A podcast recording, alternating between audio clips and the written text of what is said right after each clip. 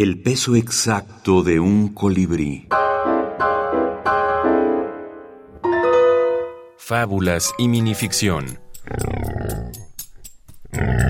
Fábulas quechuas. Selección de Adolfo Bienrich.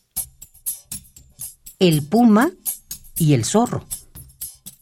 Atrapó un puma, una hermosa llama, y después de hartarse enterró el resto para su cena. Un zorro que lo estaba acechando no bien le vio partir, descubre el tapado e hizo un opíparo desayuno con la reserva del puma. Este que regresa cuando el sol daba sus últimos chisporroteos, se pone rabioso al encontrarse con que había desaparecido su comida y vas en pos del ladrón. Vagando sin rumbo, dio con un zorro profundamente dormido. El bufón puma a fin de interrogarle por el hurtador, quiso despertarlo. Formó un manojo de pajas con el cual se puso a cosquillarle el hocico. El zorro, en la creencia de que se trataba de moscas, las ahuyentaba con el rabo, prorrumpiendo socarronamente. Afuera, moscas, que acabo de arrebatar su presa al león.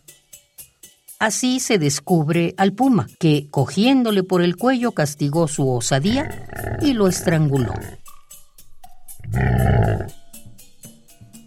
El jactancioso hablador por su boca se condena.